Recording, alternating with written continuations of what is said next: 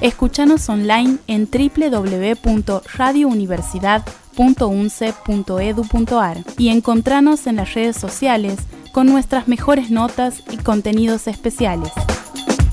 Radio Universidad 92.9, la radio de la Universidad Nacional de Santiago del Estero. 50 años de saberes que transforman.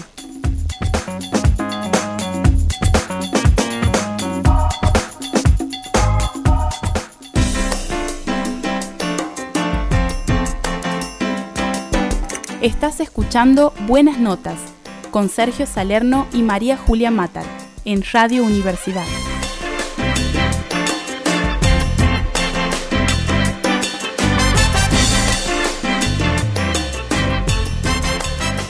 ...3855 035741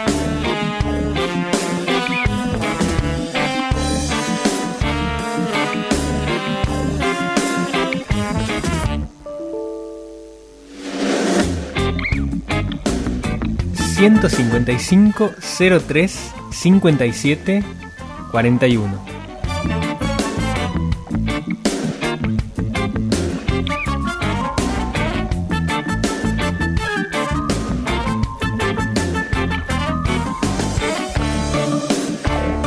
Buenas notas.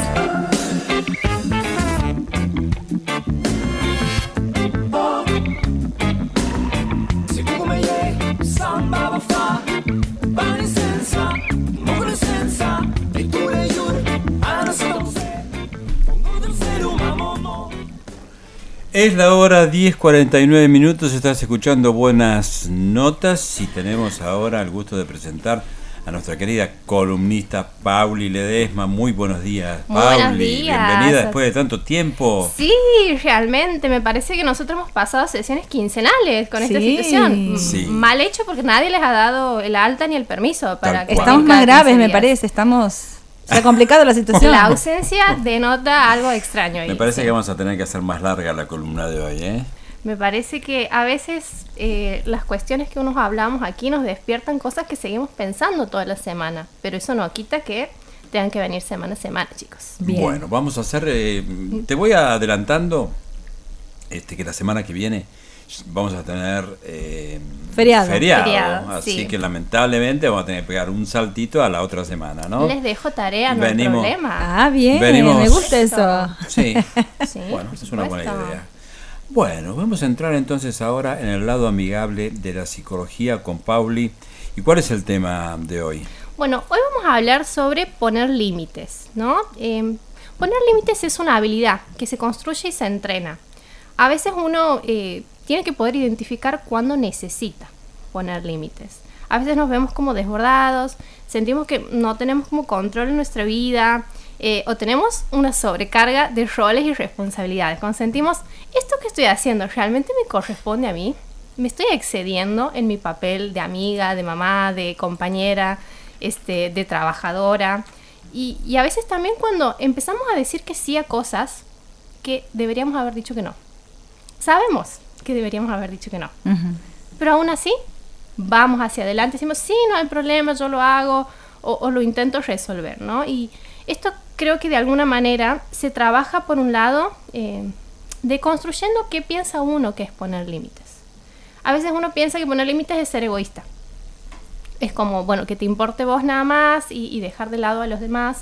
Y otra vez es que uno piensa que para poner límites hay que enojarse o ser brusco o, gritar. Eh, a mí me pasó muchas veces en el consultorio mis pacientes que me decían, bueno, a mí no me sale gritar, no tengo una voz fuerte, no, no sé cómo decirlo.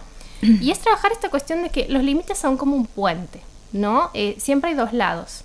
Por un lado me va a ayudar a mí como persona para no experimentar eh, experiencias negativas o situaciones de incomodidad o que me hagan sentir mal.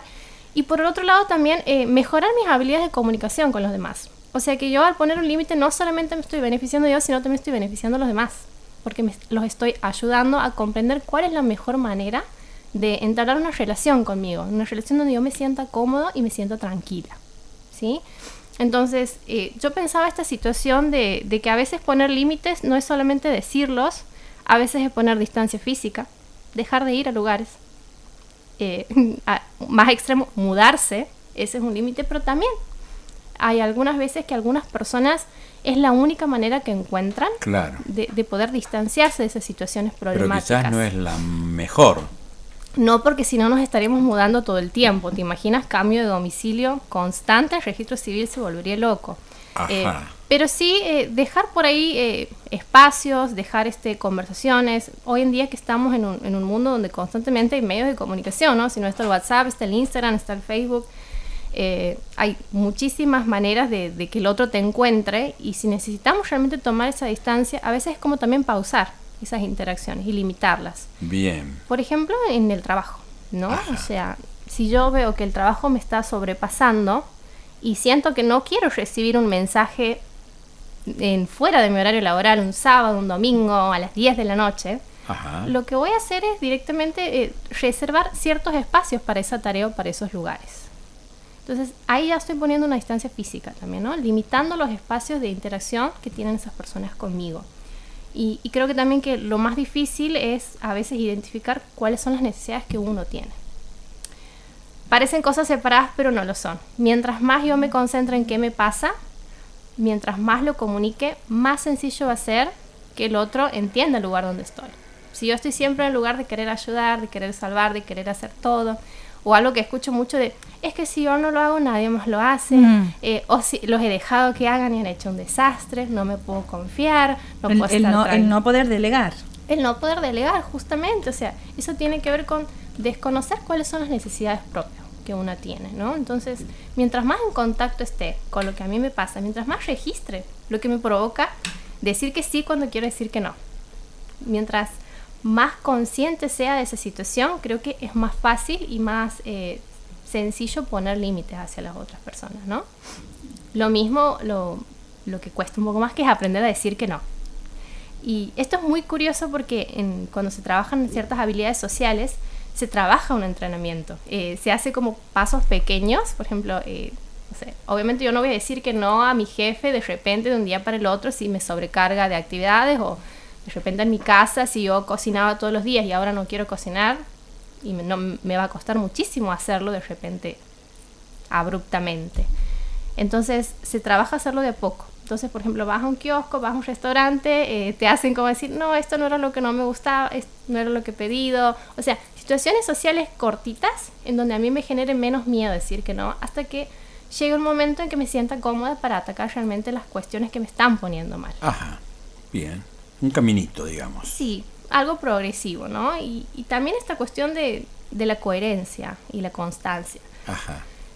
si yo he decidido, no sé, no frecuentar más un grupo de amigas porque me avasallan y les he pedido que me dejen de, de contar ciertas cosas que me hacen mal Ajá. y les he pedido, les he podido comunicar, he hecho todo ese trabajo y al otro día eh, me llaman y atiendo, ahí no estoy ejerciendo la coherencia. O si yo mismo me siento culpable y digo, no, le voy a llamar para preguntar cómo está y vuelvo a ponerme en ese rol, ahí también va a ser más difícil que yo ponga ese límite. Entonces, son cuestiones que, que parecen como al azar, pero eh, hacen. No, no, pasa, pasan mucho. Me- estaba pensando así, em, que qué difícil que es cuando, cuando uno tiene que hacer eso con una relación de amistad. Y cuando te estás dando cuenta que, em, que hay cosas que, que, que te hacen mal de esa amistad, este, y, y que uno tiene esa lucha así, porque vos, o sea, uno quiere ser amiga, pero, pero eh, termina siendo hasta, no sé, hay una palabra que se usa hoy en día mucho, pero no sé si, si va o no, que es tóxico Ajá. o tóxica, una relación así, eh, y, y decir no y poner ese límite en esa amistad pues, cuesta mucho, ¿no? Cuesta muchísimo, sobre todo porque no ponemos límites solamente a personas que no queremos o nos disgusta. Ponemos límites a personas a las que le tenemos mucho afecto, Claro. Por mucho eso, cariño. claro. Por eso también es como eh, el, el doble trabajo también de pensar en, en la culpa que nos generan esas situaciones y, y pensar si este rol que estoy haciendo, que me hace mal, que al- a la larga también va a resultar o que me termino enfermando, manifestando toda esa sobrecarga de alguna forma o en mi cuerpo o en mi vida y, y pensar esta situación, ¿no? De si realmente estoy ayudando a la otra persona de esta manera. Eh, me acuerdo por ahí eh, ciertos momentos en donde mm, cuando yo atendía en Córdoba en una unidad de atención primaria y los médicos por ahí se quejaban de esto de que pero la paciente viene y me cuenta todo y después se va y no vuelve y no hace nada más y pasa lo mismo con los amigos los amigos vienen se descargan hacen catarsis y después no solucionan nada más. Se quedan solamente en la queja. Y, y a veces eh, el poder contar qué me produce a mí esa queja constante, dar como esa devolución, hace que la persona tenga que tomar otra decisión y pueda encarar ese conflicto de otra manera. Mientras más registro tengo del otro y de, de cómo lo hago sentir con mis acciones, más voy a tener la posibilidad de cambio, de transformación. Entonces, como digo, es un puente que ayuda a los dos lados. Si algo me está haciendo mal, probablemente eh, no esté ayudando también a la otra persona, porque me estoy poniendo en un lugar también un Claro. poco de superioridad. Porque La yo con- siento que lo mío eh, no es importante, que lo importante es lo del otro y yo no necesito solucionar nada. La conciencia de, mm, de decir, de saber que tengo que poner un límite es cuando algo me está afectando, cuando algo me está dañando. Así es, yo lo pensaría en función de esto. He querido decir que no y he dicho que sí. Eh, he hablado con esa persona y después me he quedado un profundo dolor de cabeza, dolor de panza, me ha dado alergia. Eh, he estado en una situación en donde todo el tiempo pensaba que me quería ir. He dejado de hacer cosas que me gustaban y que me importaban por esa situación y me arrepiento de haberlo hecho. Son todas este, brújulas que a nosotros nos ayuda a pensar que tal vez esa es una situación que esté demandando que yo ponga un límite. Bien, perfecto. Bueno, Me encanta. muy bien. Tema amplio, porque queda, por Sí, ejemplo, el tema de los Niñez. de los niños y niñas. Ay, eso es más De los difícil. hijos. Claro, ese pero lo podemos dejar para otra oportunidad, Sí, por ¿no? supuesto. Los límites en la niñez. Sí, ¿Eh? realmente. Ahí es mucho más complejo, pero sí. lo podemos dejar para otra vez. Y a los que son grandes y se sienten niños o actúan como niños. Sí. Bueno, eso es- También, otro, otro tema. Sí, sí. Bueno, dale. eh, hasta aquí llegamos. Hasta aquí llegamos Si por alguien hoy. quisiera comunicarse contigo, Pauli, para, para no sé, Contigo. para hacerte una consulta, obviamente. Sí, bueno, yo siempre digo que me pueden escribir a mi Instagram. Mi Instagram es pauli.psicóloga. Eh, no solamente para pedirme turnos, que ahora advierto, tengo turnos disponibles. De repente se me ha liberado la agenda. Ah, mira. Entonces, también eh, a veces me escriben para preguntarme o aconsejar, o que los aconseje sobre qué psicólogo ir, por ejemplo, eh, por obras sociales, que yo tengo, digamos, contacto con mis colegas. Entonces, si ustedes me escriban, eh, sepan que algún teléfono con alguien que tenga un turnito disponible para ustedes van a tener y que siempre yo digo que el primer paso es animarse a sacar turno y es el más difícil y uno después siempre se enamora de su espacio terapéutico. Perfecto. Bueno. Y si alguien se quiere comunicar conmigo o con María Julia, puede hacerlo a qué teléfono. Con límite, ya. Pon- Nosotros ¿ponemos vamos a límites poner los límites. ¿O no ponemos límites? No, sí, ya los hemos puesto. Eh, después te pasamos el té. 155 03 57 41. Ahí está. Ahí está. ahí ¡Qué está. voz! ¿Quién es? Qué voz de hombre, ¿no? ¿Quién es? Bueno, Pauli, muchísimas gracias. Hasta Será- el jueves. Hasta la próxima. Hasta el último jueves del- de mayo, creo Hasta que el es. último por jueves ahí. de mayo. Bueno, gracias. Pablo. Un gusto Chao, como gracias. siempre. Gracias a ustedes.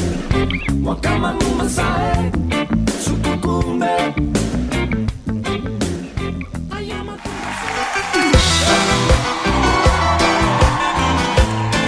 3855 035741 LRK 312, Radio Universidad.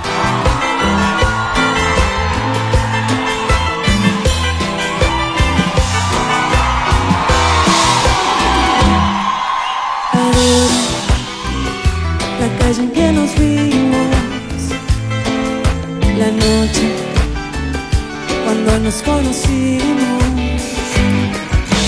Adoro las cosas que me dices, nuestros ratos felices, los adoro, vida mía. Adoro la forma en que sonríes el modo en que a veces me riñes. Adoro la seda de tus manos, los besos que nos damos, los adoro, me muero